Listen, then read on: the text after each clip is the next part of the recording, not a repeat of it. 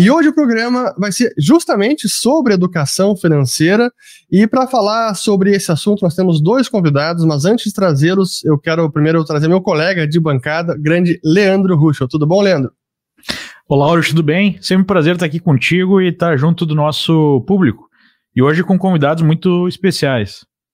Pois é, nós temos hoje o Gustavo Pita, que é head de P2, do B2B da Xpeed. Tudo bom, Gustavo? Oi, Ulrich, Leandro, muito bom dia, prazer, obrigado pelo convite. Muito obrigado pelo convite. E também o Thiago Godoy, que é head de Educação Financeira na XP Inc. Tudo bom, Thiago? Oi, boa tarde, Ulrich, Leandro, pessoal que está aqui com a gente. Prazer estar com vocês aqui hoje. Muito bem, esse acho que é um assunto bem amplo que a gente pode abordar, mas de repente a gente pode começar do início e da visão de vocês, uh, Tiago e Gustavo, sobre o que é educação financeira e por que ela é importante e qual é o papel que vocês estão tendo dentro da uh, eh, XP e da Xpeed para levar a educação financeira para os brasileiros. Muito bom. Posso começar? Vamos lá. Boa. Bom, assim, de forma geral, né, a educação financeira, ela, ela é entendida como esse processo onde o consumidor, o investidor, a pessoa comum, vai aprimorar sua compreensão sobre produtos financeiros, conceitos, riscos financeiros. Isso feito por um processo de busca de informações, né, de aconselhamento, de consumo de conteúdo. Né. Tem uma toda uma frente da, da OCDE, né, capitaneada pela OCDE, que é feita em, em, né, em vários países, de desenvolvimento de estratégias nacionais de educação financeira, inclusive o Brasil tem uma, que acontece desde 2010. E essa visão que a OCDE propaga, e esse conceito que eu estou falando aqui vem da OCDE, ele traz essa linha de uh, que a educação financeira é um instrumento, uma ferramenta para empoderar o cidadão, para empoderar a pessoa de forma que ela possa tomar boas decisões. Né? Então, é, a educação financeira ela pode acontecer em qualquer idade, quanto antes melhor, e ela nunca acaba, na verdade. Né? A, gente, a gente se educa a vida toda, e esse acho que é a visão ideal é esse. Então é assim, defendendo aqui um, um trabalho que gente, eu faço há muito tempo e gosto muito, eu acredito muito no poder de transformação da educação financeira como essa ferramenta prática que a pessoa aprende e já uhum. utiliza quase que de forma imediata para melhorar a vida dela. Muito bom. Gustavo, e contigo? Boa, Luiz. É, de forma mais sucinta, né? Na minha visão, educação financeira é o caminho para que o indivíduo possa atingir e conquistar seus sonhos e objetivos aí por meio do conhecimento, né? A gente vive em um país onde existe uma lacuna de educação financeira na base, né? Muito grande. É, eu estou aqui na XP, né, na área educacional, na Xpeed School, como head B2B, mas basicamente a minha, minha posição, a minha cadeira aqui é ajudar os escritórios parceiros aí da XP a desenvolverem a sua área educacional, a construírem a sua área educacional para transmitir conhecimento aí para os investidores que geralmente chegam com pouco ou com nenhum conhecimento. Né? Então, é, a educação sempre fez parte aí do DNA da, da XP, do Grupo XP, e a gente voltou agora ao mercado em junho do ano passado, como área educacional, então a gente está nesse processo aí de alguns escritórios que já tiveram no passado sua área educacional, a gente está reconstruindo essa área, e outros que nunca tiveram, então a gente está auxiliando a, a, a, tirar do papel e a construir, então, esse braço tão importante para o mercado. É isso. Pois é, e, e até o, a educação financeira é o, a origem da XP e é também a origem da própria Liberta. Então eu queria até pedir para o Leandro comentar um pouquinho, porque esse foi o início lá atrás, né, Leandro? É, basicamente, nós iniciamos a Liberta, que na época era Leandro Stormer, né? É, Leandro Stormer, escola de traders e investidores, com base no conceito exatamente de ensinar as pessoas sobre como o mercado funciona. Especialmente numa faceta, numa abordagem pouco conhecida, e até hoje pouco conhecida, né? que é da dinâmica de preço, que é o estudo dos ciclos do mercado, que é o estudo né, de como o mercado se movimenta, é, que a gente chama de análise técnica. Mas sempre abordando, né, desde o princípio, é, como o mercado funciona, quais são os primeiros passos até chegar num aspecto um pouco mais complexo. O problema no Brasil é que a gente tem que escalar uma montanha. Qual é a montanha? É a montanha do desconhecimento sobre o mercado financeiro, que traz junto até uma certa cultura contrária à própria riqueza, à própria especulação, ao próprio mercado. Existe uma certa cultura ainda no Brasil é, que, enfim, especulação é uma coisa feia, é, que a bolsa é algo né, para ricos, às vezes até inescrupulosos, é, enfim. É, então, não é por nada que nós somos um país relativamente pobre né, em comparação a outros países e até mesmo um país é, pobre, especialmente em, em, relação ao nosso potencial. Nós poderíamos ter um nível de riqueza muito maior. Nós poderíamos ter uma sociedade muito melhor, com mais gente aí tendo um, uma melhor remuneração, uma melhor renda. É, mas para isso é preciso mudar a mentalidade. Então, desde o começo da Leandro Stormer, a nossa ideia era justamente é, passar o conhecimento que nós adquirimos, adquirimos ali na trincheira, né? Porque esse é um outro aspecto que eu acho que também é importante mencionar. É, há pessoas que falam do mercado e comentam o mercado, até ensinam sobre o mercado, mas nunca participaram do mercado, não fizeram uma operação, né? Não colocaram ali skin in the game. E, e aí acabam até passando certos conceitos equivocados ou muito distantes da realidade do dia a dia do mercado. Né? Mas enfim, eu creio que nós abrimos uma trincheira importante. Felizmente, o mercado brasileiro já cresceu bastante. Nós temos novas gerações aí de investidores, mas ainda está muito longe né, de alcançar todo o potencial. Se eu não me engano, na, na última parcial que eu vi, nós deveríamos ter algo como 3 ou 4 milhões de pessoas é, operando em bolsa. Né? Aqui no mercado americano, por exemplo, são mais de 100 milhões de pessoas que operam diretamente em bolsa. É, mais de dois terços da população tem alguma posição em ações, mesmo que seja através de fundos, coisa que o Brasil ainda está muito longe de alcançar. Então, para quem está nos assistindo aqui, é, eu convoco, né? É, não só participe do mercado, porque você vai estar tá produzindo mais riqueza para o seu país, mas fale sobre o mercado com os seus familiares, os seus amigos, explique o que você está fazendo, convide a, a entender mais, porque especialmente no momento que nós estamos vivendo, até mesmo né, a sobrevivência do investidor depende do maior conhecimento, porque nós estamos passando agora, por exemplo, né, uma fase de alta inflação, com baixa rentabilidade dos é, tipos de investimento que as pessoas mais é, utilizam, é, o que destrói patrimônio, se você não sabe como lidar com isso. Então, não só participe do mercado, como aprenda mais sobre o mercado, ensine para os seus filhos, né, fale com a sua família, fale com os seus amigos. Acho que cada um de nós, a gente está falando aqui em educação para o mercado, cada um de nós pode ser aí um educador. E quanto mais gente tiver no mercado, quanto mais gente souber né, entender o mercado, é, mais forte o mercado vai ficar e mais riqueza o mercado vai produzir para toda a sociedade. Eu realmente acredito nisso. Tiago e Gustavo, se quiserem agregar qualquer coisa, fiquem à vontade aí. Vou fazer um comentário então Vai na lá. fala do Leandro, muito boa, Leandro. É, acho que você falou, tocou num ponto essencial aqui, que é a questão da cultura, né? É, na nossa sociedade brasileira, falar de dinheiro é um grande tabu ainda. É, Existem, inclusive, estudos que mostram isso, quanto, quanto o dinheiro é um tabu ou não dentro de uma sociedade.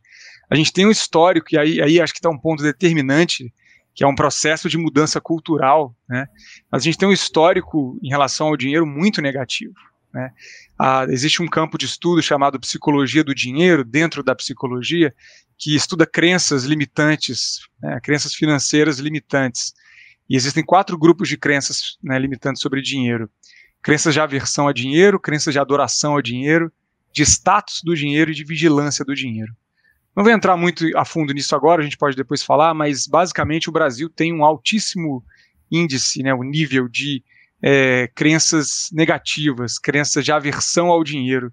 Isso se dá desde o início da nossa formação cultural, até de herança né, católica, tem ali uma questão diferente da visão sobre prosperidade entre sociedades católicas e protestantes. Também a gente pode comparar, inclusive, os dados né, de letramento financeiro entre Alemanha e Itália, por exemplo, que praticamente fazem fronteira, né, tem ali a, a Suíça no meio, mas são países bem similares na Europa que tem discrepâncias muito grandes em letramento financeiro, e aí a gente consegue até isolar o, o, a herança, no caso religiosa, mas o Brasil ainda teve mais ainda, né? A América Latina como um todo e o Brasil ainda teve mais ainda, hiperinflação, né? Várias questões que a gente viveu aqui nos últimos né, 30, 50, 40, 50 anos que as pessoas têm medo. Eu queria chegar nesse ponto aqui da fala do, do, do Leandro. Assim. É, e uma, e uma cultura, medo, né? uma cultura política assim mais estatizante, né? Tudo que eu preciso, o Estado vai me prover de algum jeito.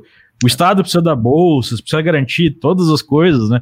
Quando na verdade a lógica do capitalismo é se a sociedade for mais rica e cada ente, né, cada pessoa for mais rica, é, aí ela vai produzir riqueza e até vai poder ajudar os outros, né? Essa que é, que é uma lógica é, diferente.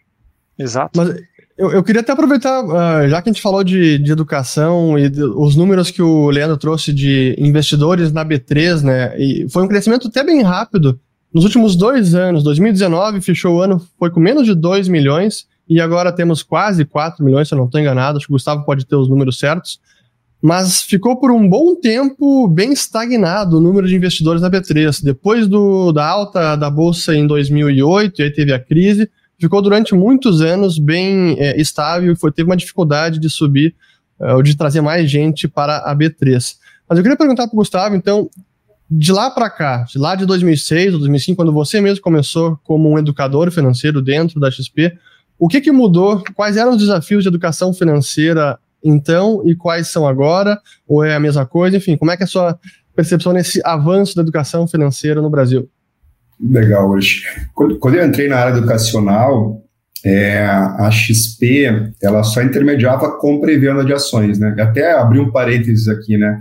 Se o programa fosse um caso e eu fosse um juiz, eu, eu precisaria me declarar impedido, né? Porque Lá no passado eu fui aluno aí do Leandro Stormer, dos cursos, né, participei do, dos programas de análise técnica, então aprendi muito sobre, sobre esses conceitos. Mas é, quando eu entrei na área educacional, muito jovem, a gente procurava abrir o mercado, porque o Guilherme ele já tinha entendido que não adiantava bater na porta das casas das pessoas para vender assessoria em investimento em ações.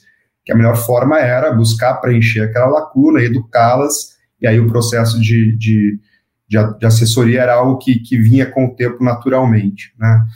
Eu acho que a lacuna ela é muito grande. A gente ainda não atingiu ali os 5 milhões, tá, nessa, tá por volta desse número.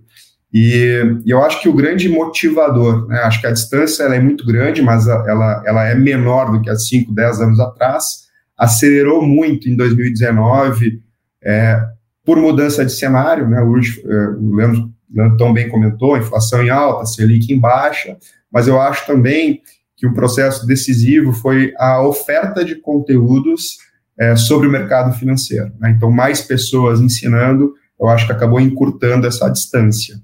É, e aí eu acho que, é um, que é um, tem um outro ponto importante aqui na fala do Leandro, né? É, profissionais experientes ensinando versus profissionais que nunca vivenciaram o mercado, é, entregando conteúdo aberto. E acho que esse é um ponto de atenção, né? Procurar estar ao lado de profissionais experientes. É, eu acho que a figura do assessor de investimentos também tem um papel fundamental para esse investidor pessoa física que está buscando alternativas para fugir da poupança, né? O assessor de investimentos ele é um profissional que ele naturalmente exerce esse papel, né? De educador financeiro, de professor, porque o investidor, quando ele chega até uma assessoria, né, até a pessoal da Liberta, ele chega ali com pouco ou com nenhum conhecimento. Né? Então, o assessor ele precisa ensinar desde conceitos básicos, intermediários, avançados, para que aí o cliente entenda e adquira aí novos produtos. Né? Então, é, o processo ele é muito longo ainda, né? a gente está só no começo, em, em, mas os avanços em relação a 10, 15 anos atrás, eles são notáveis. Né? Pois é, eu, eu, vejo que essa. É, exatamente como você falou, Gustavo, o assessor ele acaba sendo educador, até porque ele é o principal ponto de contato na maior parte dos clientes, muitas vezes é um contato diário, e que está ali explicando os produtos, qual é o perfil. E essa é uma, é uma função essencial, porque muitas vezes a gente vê aquela quebra de expectativas do cliente por, acabou entrando, por, acabar entrando num instrumento, num tipo de ativo que ele desconhece, não sabe da volatilidade, não sabe como funciona e às vezes pode ter uma experiência eh, negativa. Por isso é importante ter o assessor é, também, não, não apenas assessorando, mas educando o seu cliente. Mas eu queria perguntar para o Thiago também, é, até porque ele tem um, um, um, nome no Instagram interessante, né, o Papai Financeiro. É, quando começar essa educação financeira, né? Eu e o Leandro, nós fizemos um programa recente sobre educação financeira para os filhos, logo depois do Dia dos Pais, que foi agora no mês de agosto. Mas queria saber aí do Papai Financeiro, como é que funciona isso? Legal. É, tem, assim, a educação financeira formal na escola, né, que é, inclusive está contemplada na Base Nacional como um curricular que vai ser começa a ser implementado em agora, né? Deveria ter sido em 20, mas tudo se fechou, né? Então começa agora ah, nas escolas desde o primeiro ano do ensino fundamental. Então, com cinco anos, as crianças formalmente entram é, num processo de educação financeira. A educação em casa dos pais para os filhos, ela vai acontecer desde o início, mesmo você não tendo um plano de educação financeira. O que eu quero dizer com isso? Os nossos filhos eles vão nos copiar. Eles vão observar a forma como a gente lida com o dinheiro, por exemplo, e vão a alta chance de eles replicarem esses comportamentos. Então, se você ou é um seja, pai... serão educados ou deseducados. Exato. A edu... É a educação errada, na verdade. É. E ela acontece e muitos pais me procuram, né? Porque eu falo no Instagram bastante desse tema. Muita gente me procura assim, ah, Tiago, é, me ensina é, como é que eu coloco meu filho para aprender educação financeira, porque eu não tenho nenhuma, eu sou um desastre com o dinheiro. Aí eu falei assim, ah, então você se organize primeiro, porque você pode colocar o seu filho no melhor curso de educação financeira do mundo. Se você tiver com problema, ele vai imitar você de alguma maneira, né? Tem isso, a gente absorve a, a, as crenças, a gente absorve os comportamentos. Então, o primeiro passo para a educação financeira em casa é o pai e a mãe é, se educarem financeiramente e começa a tratar disso já desde o início. A criança começa a falar, já dá para já dá para começar a interagir com ela. Né? Quando chega com 3, 4, 5 anos, a, a, a, ensinar como, por exemplo, esperar, que é um desafio para todo mundo, né? mas para a criança é mais ainda, ter essa questão da recompensa pela espera, e a partir dos 6, 7 anos já, já é possível trabalhar com a mesadinha ali, a semanada no caso, né? porque a criança não tem visão de longo prazo. Então ela não consegue entender o que é mais que uma semana na, no horizonte de tempo. É, tem, claro, várias coisas interessantes para trabalhar, mas o mais importante disso, que eu acho que vale como mensagem aqui para quem é pai e mãe, é tratar o dinheiro como um assunto normal e que a criança pode e deve, inclusive, participar. Por exemplo, vai fazer uma viagem no fim do ano com a família, é importante que a criança entenda que estão, estamos economizando para aquela viagem, por isso que a gente não vai comprar isso daqui. É claro que na prática é um pouco mais complexo, né? A gente tem é, uma resistência, mas é, esse assunto tem que ser parte e a criança tem que estar envolvida nisso. Ela, não, muitos pais querem poupar a criança, né? Querem tirar ela de, de, desse né, o tabu do dinheiro, querem tirar a, criança do, do assunto, mas ela precisa estar perto, tá? E depois, só para fechar esse raciocínio, claro, vamos lá. depois, mais um pouco, é, eu vejo muito isso e falo muito com os pais, né? Sim, construir uma carteira de investimentos para o seu filho, para sua filha, para os seus filhos. E a partir de uma certa idade, quando ela já começa a entender a matemática, por exemplo, 11 anos, 12 anos de idade, mostrar para ela o que está acontecendo. E a, ensinar ela a investir, inclusive já com 12, 13, 14 anos. E aí, com, quando vai para a adolescência, ela já pode investir ela já consegue fazer por conta própria e dar continuidade a essa estratégia que você montou né, para os seus filhos. Eu confesso que eu também eu tenho essa, essa árdua tarefa diária aqui com os meus filhos e essa do o ato de poupar é importante, né? A, normalmente o que a gente busca, e as crianças, porque estão crescendo, né? Essa gratificação imediata, já querem logo é, comprar e, e pronto. E é importante trazer essa noção de que de se abster do consumo, esperar poupar para comprar algo mais valioso, algo que ela tem um, que tem um valor maior também, um preço maior. E eu também busco tentar fazer isso aqui em casa. E a gente tem aqui o. Hoje, com videogame, por exemplo, é algo que as crianças estão. Às vezes é, é 7 reais, é 15 reais, é 20 reais. De volta e meia aparece meu filho no escritório aqui. Pô, pai, posso comprar mais uma. O mundo tal do Minecraft, ou a roupinha do joguinho de moto tal. Deu, não, filho, vamos, vamos esperar agora. É, ou, ou então faço o seguinte: eu tento, tento fazer esse exercício com ele pode comprar agora essa roupinha aqui a 7 reais, que é um valor mais baixo, ou então, se esperar, a gente pode comprar algo melhor ainda daqui duas semanas. E eu faço ele pensar e, e, e pensar na escolha e renúncia. Pô, se eu esperar agora, de repente eu consigo aquela super roupa que é mais cara daqui duas semanas. E aí eu faço ele pensar, ele, acho que vale a pena, e vou esperar então. Mas é realmente é um, é um desafio diário, mas eu concordo, isso tem que ser falado desde o início com, com os filhos e não pode ser tabu. É, mas eu queria perguntar, é, acho que para os três também, hoje, quando a gente fala de, de educação financeira e quando vocês, todos nós somos educadores aqui também, né? Seja nas nossas redes, na nossa família, com amigos, ou mesmo formalmente por meio dos cursos que a gente é, dá. Quais vocês acham que é o maior desafio dos investidores quando a gente fala de formação de investidores? Até antes de vocês responderem, deixa eu fazer um parênteses, porque nós temos é, o curso Formação de Investidores, que está disponível na Expeed. E nós, deixa eu colocar aqui, eu vi certinho, que nós temos os dois primeiros módulos disponíveis gratuitamente para os clientes da Liberta, então está aqui o link na descrição do vídeo. E esse é um curso bem completo, com 10 módulos, um preço total de R$ 1.800.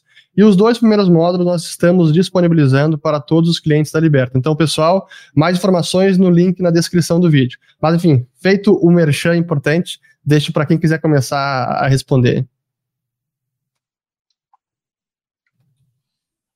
Desafios. Posso ser o primeiro? Vai lá.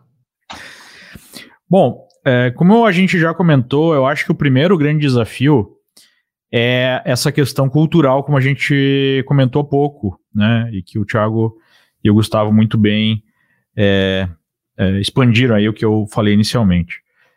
Eu acho que o segundo ponto importante é fugir do lugar comum, que é, é esse comportamento já tão usual do investidor brasileiro de investir na renda fixa, no seu fundo DI, no seu CDB, lá no banco, porque é muito mais simples, é né? muito mais fácil. Tipo, o seu gerente do banco fala o que você vai fazer, ou eu tenho medo ou receio de eventualmente observar uma queda, né? É, lá na minha cota ou é, na minha conta. É, então, gerações de brasileiros se acostumaram a um tipo de investimento que praticamente não existe mais no resto do mundo, que é, é um investimento que rende acima da inflação que o risco é praticamente zero, porque de uma forma ou outra atrelada aí a, a questão de um título público, né?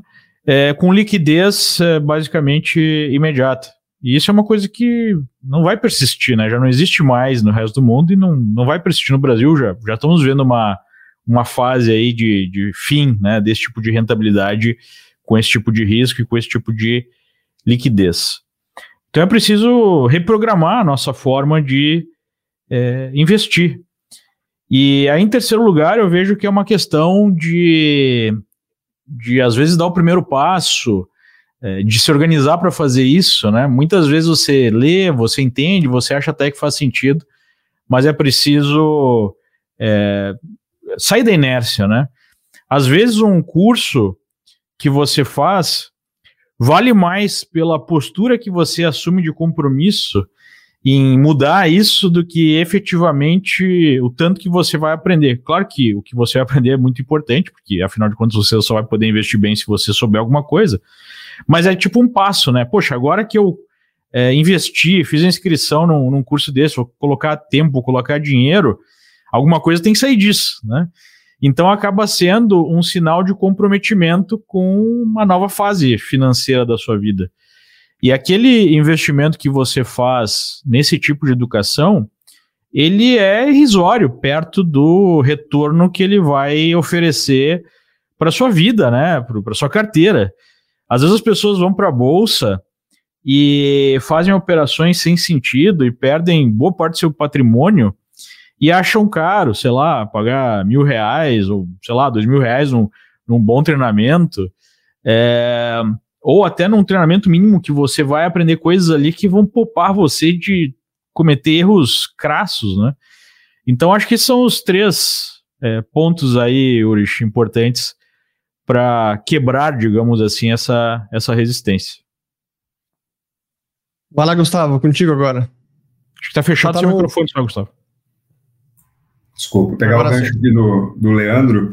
Eu acho que o emocional é algo, um, um, ponto, um fator importante também no processo de, de aprendizado aí do pequeno investidor, né, do investidor iniciante, porque ele precisa se autoconhecer. A gente tem é, bons cursos, né, esse formação de investidores em parceria com a Liberta, sem dúvida, tem uma base muito rica, mas o investidor ele precisa do tempo também, né, ele precisa ter da a vivência prática para se autoconhecer como investidor. Né? Tem ali as ferramentas, né, os testes aplicáveis, mas ele precisa é, validar se ele de fato é um investidor arrojado, e aí, no primeiro deslize ali no mercado que ele venha enfrentar, ele já muda o posicionamento por completo.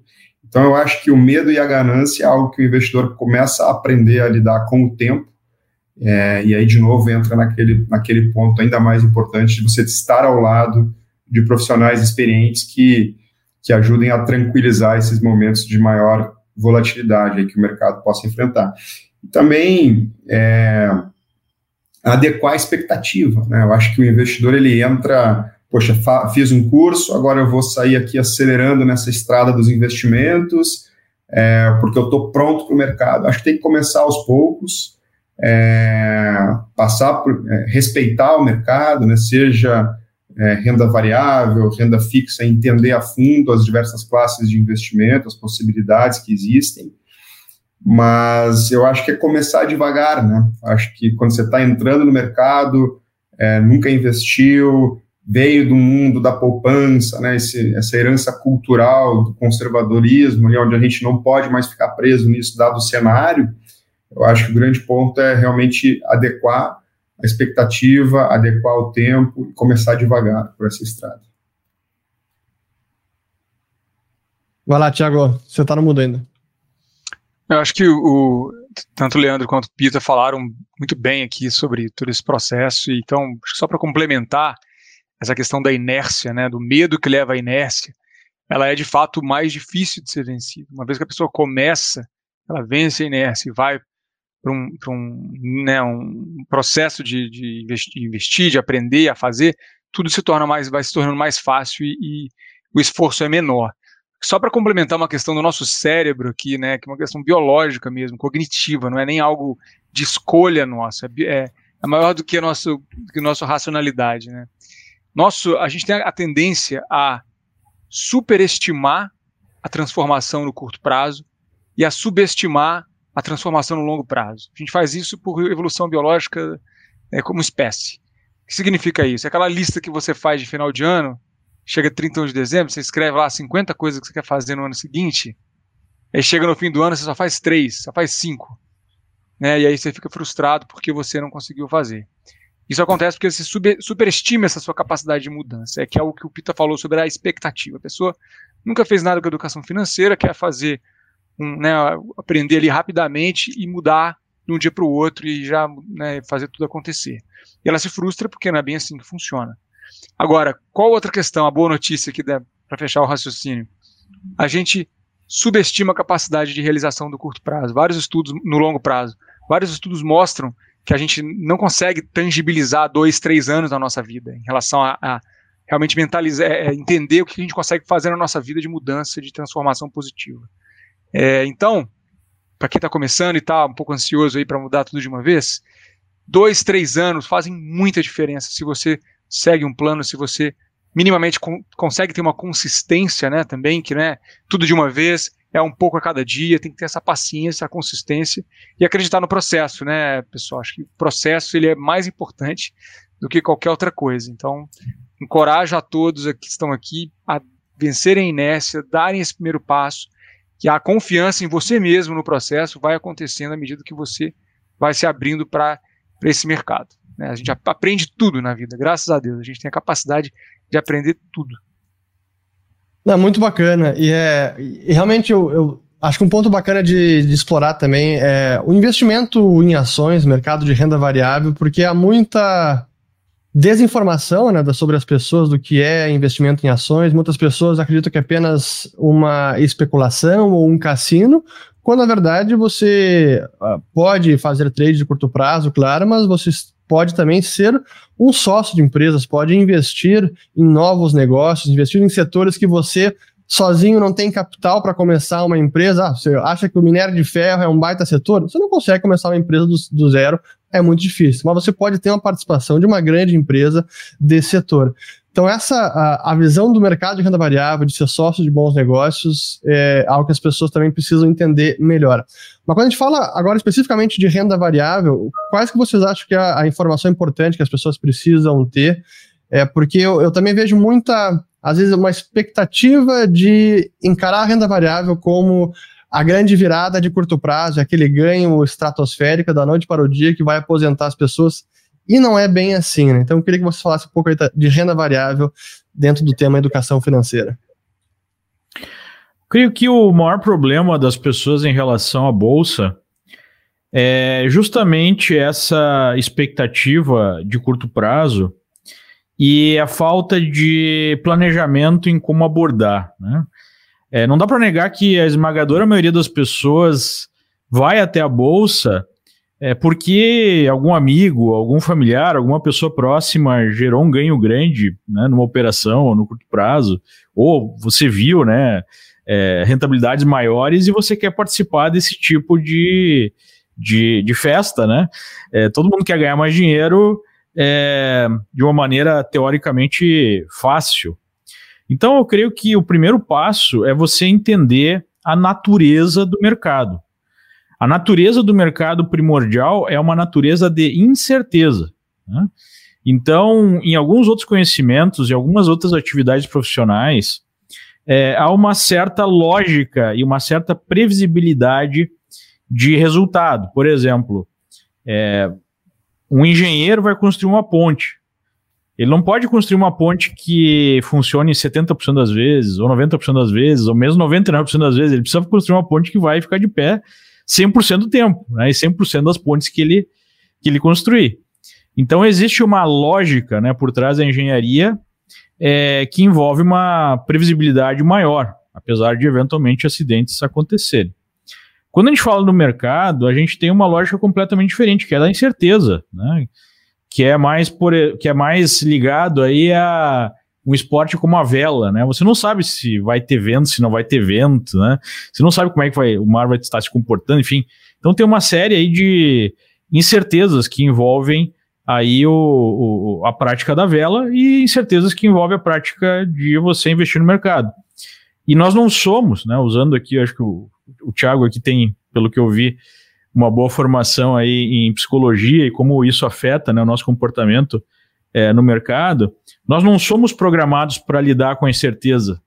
E aí a pessoa vai até o mercado e ela acredita que ela precisa investir, todos os investimentos vão ter que dar um retorno positivo, é, ela até lida com a incerteza, psicologicamente falando, é, escondendo né, para si mesmo os riscos, para ela se sentir melhor, então ela gera uma, uma, um certo auto-engano, né? Tipo, você compra uma ação porque você fez uma análise X ou porque você tem expectativa Y, é, e aí aquilo não acontece e você começa a enganar. Ah, mas semana que vem vai subir. Ah, mas tem isso aqui outro que, que pode né, é, garantir o meu resultado. Até que aquele prejuízo se torna gigantesco e você acaba saindo de uma posição com, com prejuízo grande, acaba gerando aí uma espécie de trauma até e vai para a próxima operação numa situação muito é, mais fragilizada em termos psicológicos e vai ter menos condições de tomar boas decisões. Então, a única forma de você é, abordar o mercado de renda variável de uma maneira correta é você entender que ele é pautado pela incerteza e que você vai ter que lidar com essa incerteza e tem uma série de mecanismos para você fazer isso. Por exemplo, você pode limitar o seu risco, definindo um risco máximo para cada operação que você fizer. Você tem que ter um plano bem claro assim de entrada, de saída, seja saída com lucro, seja saída com prejuízo. Como é que você vai fazer isso? Se você é um investidor de prazo maior, você tem que entender quais são os motivos que levaram você a colocar um papel na carteira. E de tempos em tempos você tem, que se perguntar se aqueles motivos continuam válidos.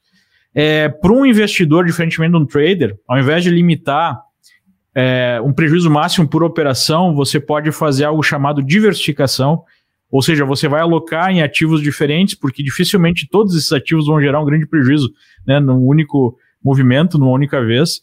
Então, tem várias formas de você lidar com a incerteza, mas a primeira coisa que você deve fazer é aceitar o fato de não haver nenhuma fórmula mágica para você gerar ganhos em todas as operações que você fizer. Vai ter operações que você vai ter prejuízo. Né? Isso é a única certeza que você pode ter. Então, é, essas seriam as dicas iniciais aí para quem vai para o mundo da renda variável. Pode ir lá, Gustavo. Legal.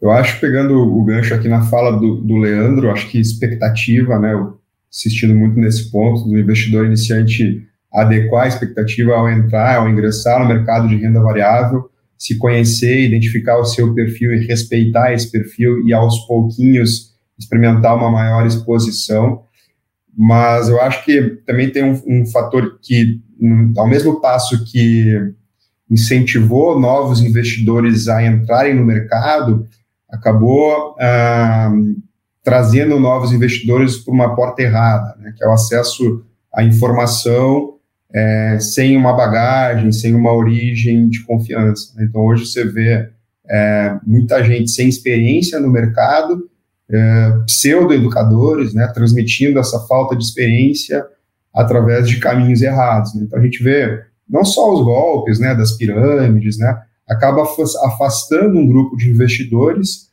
porque o acesso à informação ela, ela iniciou por um caminho torto. Então eu acho que buscar profissionais experientes, buscar cursos é, construídos aí por uma equipe com bagagem, eu acho que é o, é o primeiro passo né, sai da inércia, busca esse conhecimento e aos pouquinhos entrando em renda variável, respeitando o seu perfil, eu acho que a gente consegue construir aí um, um mercado de capitais ainda mais robusto. Né? Acho que tem um, um, caminho muito longo aí pela frente, né, Godoy? É, na, na área de, assim, a gente vê, né, pessoal, agora o MEC tornou disciplina obrigatória dentro das escolas, na né, educação financeira, mas eu acho que vai muito nesse conceito também, né? É, a gente ainda vê educação financeira sendo ensinada é, para as crianças como gastar o seu dinheirinho na cantina, mas não fala sobre como é que eu posso poupar, como é que eu posso, os tipos de investimento existentes. Então, acho que tem uma longa avenida aí para a gente conseguir transformar o mercado ainda aqui no Brasil. Pegando o gancho aqui, só para complementar, também fazendo um gancho que, com o que o Leandro falou, sobre escola, né? É, e aí não é só para criança, é para adultos também.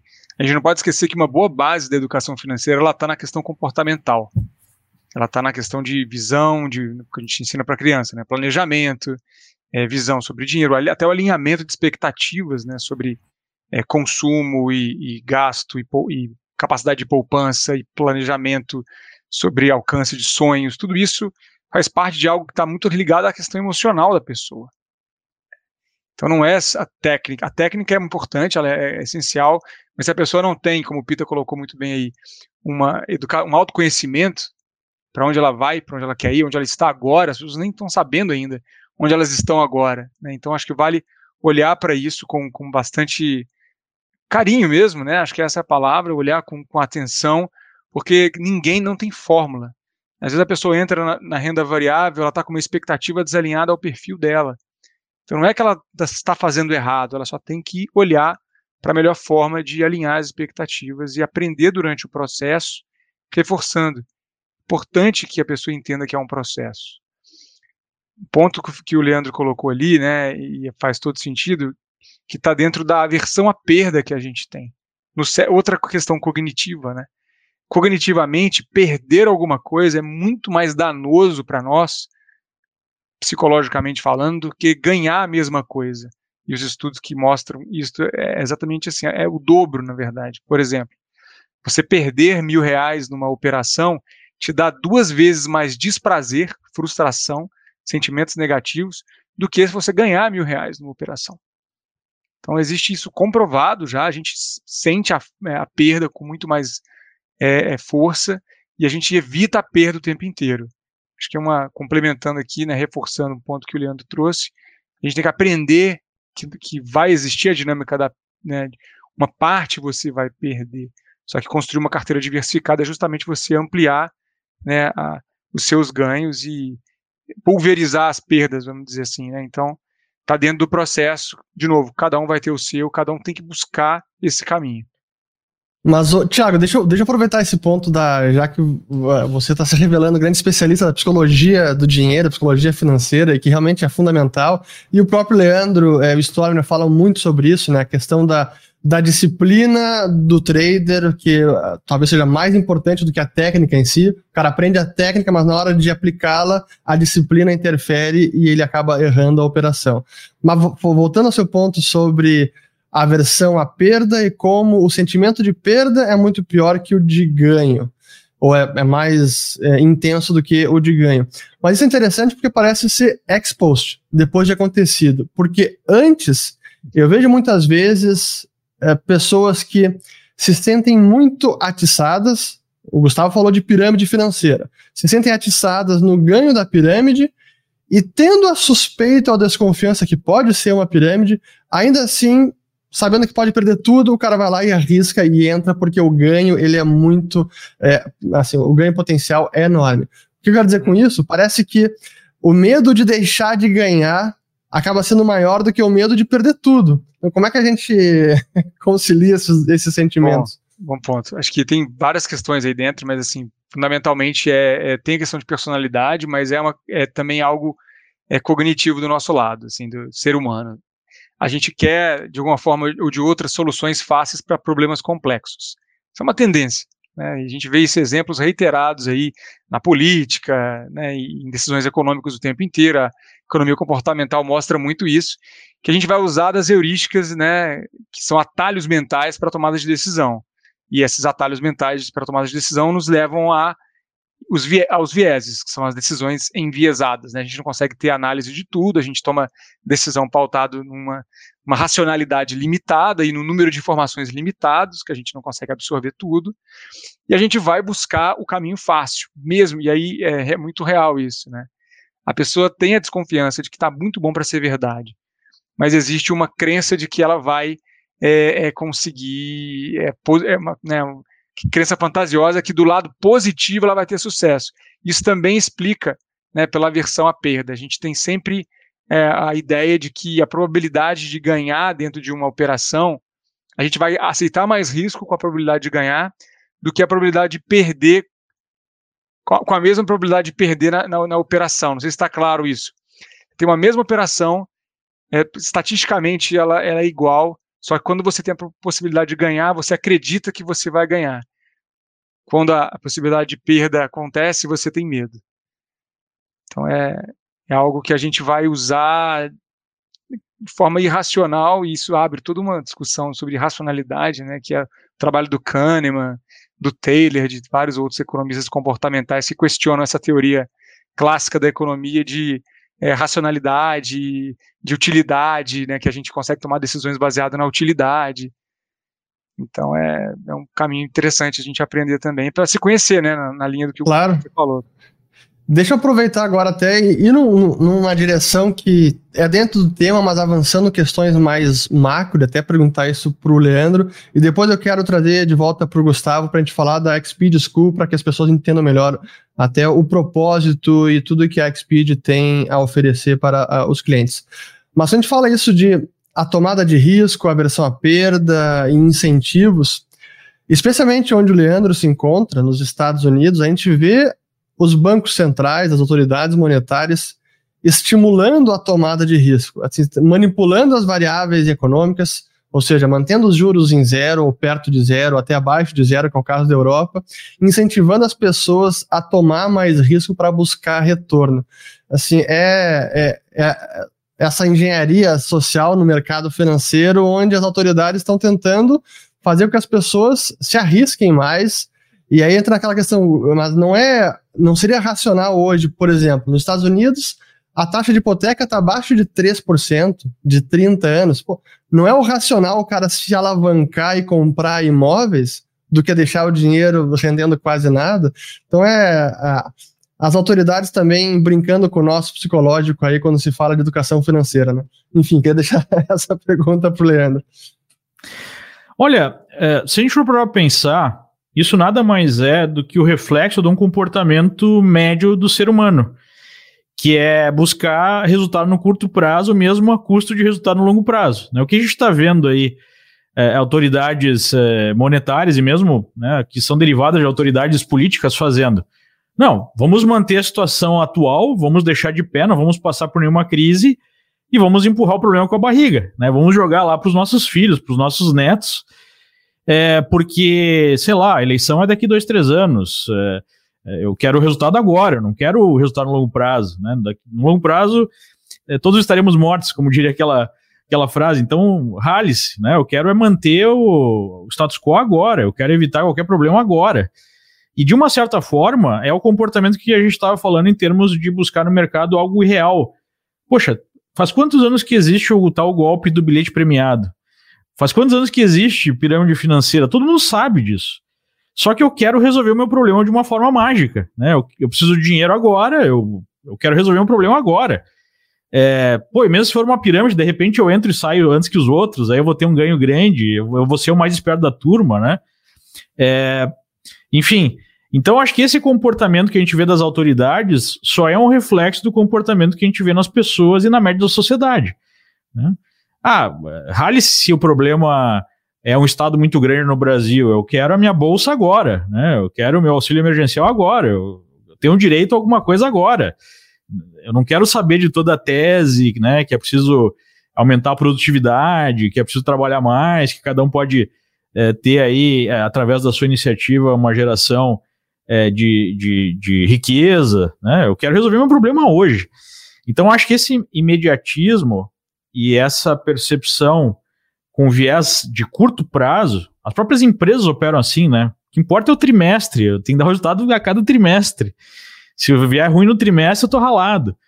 Então isso vai gerando é, um modelo meio inviável até de, de sociedade, porque a gente vai destruindo a consistência né, e as bases é, para uma estabilidade de longo prazo em nome de resolver um problema de curto prazo. E com isso vai se atropelando todo o processo. Né? E, e aí tu entra numa é, tu entra numa ciranda que não pode parar.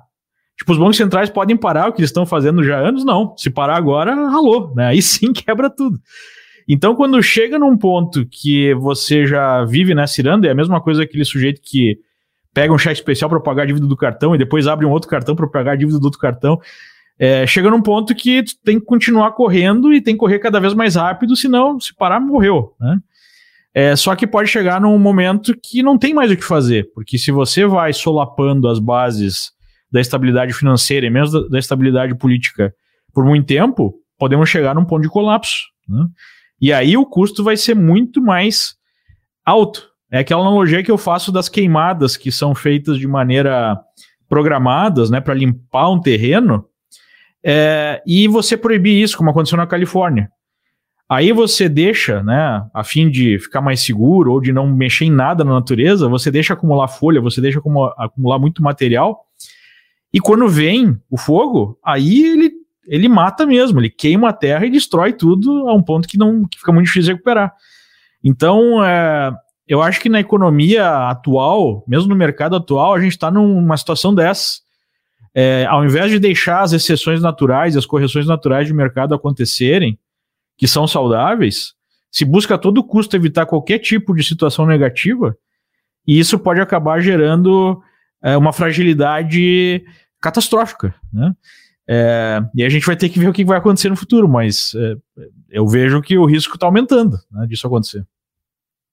Muito bom. É, Tiago, Gustavo, não sei se vocês querem agregar alguma coisa com relação a isso, senão eu queria perguntar para o Gustavo um pouco é, que ele contasse um pouco mais da Xpeed, do propósito, o que há hoje disponível é, para os clientes é, na plataforma e de que forma eles podem aprender ainda mais sobre educação financeira por meio da Xpeed. Legal, Urish. Bom, a Exped é a escola de finanças e investimentos aí do grupo XP. A Exped são cinco escolas em uma, então a gente tem escola de educação financeira, onde na prateleira a gente tem diversos cursos para aquelas pessoas que querem lidar melhor com o seu dinheiro, organização de finanças pessoais, educação financeira para jovens, é, em breve também cursos voltados para crianças, a gente tem a nossa escola de investimentos, onde tem lá o carro-chefe da XP, que foi o carro-chefe da XP por muitos anos, o Aprenda a Investir na Bolsa, cursos para iniciantes, né, primeiros passos no mundo dos investimentos, escola de trading, escola de empreendedorismo e a Exped Pro, que é o nosso braço aí dos cursos de pós-graduação, os MBAs, em parceria com, com o IBMEC, ao qual até acho que Urich, Stormer Leandro fazem parte também do nosso corpo docente, né? E, e, a parceria aí da Exped com a Liberta é uma parceria collab, né, onde a gente quer usar alguns dos nossos conteúdos e poder contar também com os profissionais da Liberta para é, ter essa entrega né, para os clientes Liberta, para o público Liberta, de um produto que vai desde o início, né, desde o público iniciante até em níveis intermediários, né, conhecimento intermediário. Então, a gente tem, na parceria da Exped com a Liberta, um cross-sell dentre os produtos que a Liberta já tem hoje na prateleira, muito focado em trade, com os produtos também hoje da Exped olhando para a formação do investidor. Né? E aí, para pegar o gancho, acho que é a mensagem assim, é, é reforçar muito a, a, importância de entender o processo. Né? E durante, durante esse caminhar, eu acho que o primeiro passo é justamente entender com quem você está aprendendo e com quem você está absorvendo aí o, o, seu conhecimento. Muito bacana. A gente já está aqui com quase 55 minutos de conversa e para essa parte final, para a gente encerrar, já que a gente está falando de educação financeira, eu vou pedir para cada um de vocês uh, se despedir dando uma dica de livro e o porquê vocês estão recomendando este livro. E para dar tempo vocês pensarem um pouquinho, eu vou começar com o meu livro, a minha dica, que é um livro chamado O que o governo fez com o nosso dinheiro, do autor americano Murray Rothbard. E aí depois, produção, botem os links aqui na descrição do vídeo também para quem quiser clicar e saber mais. E o motivo de eu recomendar esse livro, porque para mim foi uma pílula vermelha da Matrix que eu tive quando eu li esse livro, e eu finalmente entendi o que era a inflação e o papel do governo quando ele está gerindo a moeda e como a moeda perde poder de compra ao longo do tempo, quando é o governo que está por trás dela administrando. Então, para mim, foi um, uma, um grande. É, uma grande quebra de paradigma, porque até a leitura desse livro eu confesso que eu não entendia o que era o fenômeno da inflação. Então aí vai a minha dica, o que o governo fez com o nosso dinheiro. Deixa eu começar então com, depois com o Leandro, e aí o Thiago, e por último o Gustavo. Vai lá, Leandro. Legal. É, pegando mais assim na parte do trading, e a gente falou de aspectos psicológicos, é, eu vou sugerir um livro que foi a pílula vermelha para mim, abrindo os olhos da importância é, disso na atividade de investir, de operar no mercado, e na verdade, do quanto os resultados que a gente alcança na vida dependem da nossa programação mental, que nós nem percebemos, né? Que nós temos e são coisas é, muitas vezes é, instintivas. Né? E, e, a reprogramação mental talvez seja aí o ponto para você ter é, um nível maior de, de sucesso. É um livro de um sujeito chamado Mark Douglas, chamado de Disciplined Trader, ou o Trader Disciplinado, eu sei que tem em português. E basicamente é um trader muito é, de muito sucesso, né? Ele operava commodities em Chicago. Em determinado momento, em poucas operações, ele perdeu tudo. E ele passou a ter como objetivo de vida entender por que, que ele tinha perdido tudo. Ele não, não conseguia compreender como é que ele tinha feito aquilo, né? E ele descobriu que no final das contas ele perdeu tudo porque ele queria perder tudo. Né? Essa era a verdade. Era, ele não tinha consciência disso, mas é, ele chegou a essa conclusão. É, e aí ele reconstruiu a carreira dele, né? Reconstruiu a vida dele com base nesse novo entendimento. Então é uma história real e é um sujeito que é, fala do ponto de vista do trader e como reprogramar mentalmente aí a nossa estrutura para gerar ganhos maiores. Muito bom. Tiago, contigo. Joia. Falando então de pílula vermelha, né? Vou compartilhar aqui a minha, que é a, a mente acima do dinheiro, dos doutores Brad e Ted Clon, são pai e filho, dois psicólogos, trabalho incrível sobre o impacto das emoções na sua vida financeira. Então, ele é um livro divisor de águas, porque ele mostra de fato que né, o, o buraco é mais embaixo, vamos dizer assim. Tem, tem muita coisa para a gente trabalhar na questão da mentalidade, acho que o Leandro colocou isso, mas também da nossa formação cultural, da nossa formação dentro de família, né, como foi o nosso passado e como que a gente pode ressignificar nossas crenças para poder, de fato, ter uma mentalidade mais saudável com o dinheiro, mais positiva, mais próspera, onde a gente vai buscar aí não ter desequilíbrios. Né? Ele mostra muito esses desequilíbrios da escassez, da ganância, né, dos choques financeiros que a gente pode ter vivido durante o nosso processo de socialização econômica, que são aí os primeiros anos que a gente tem contato com o dinheiro. Então é bem bacana, tem exemplos práticos, conta casos de, de famílias, bem naquele estilo americano de escrever, que bem exemplificado.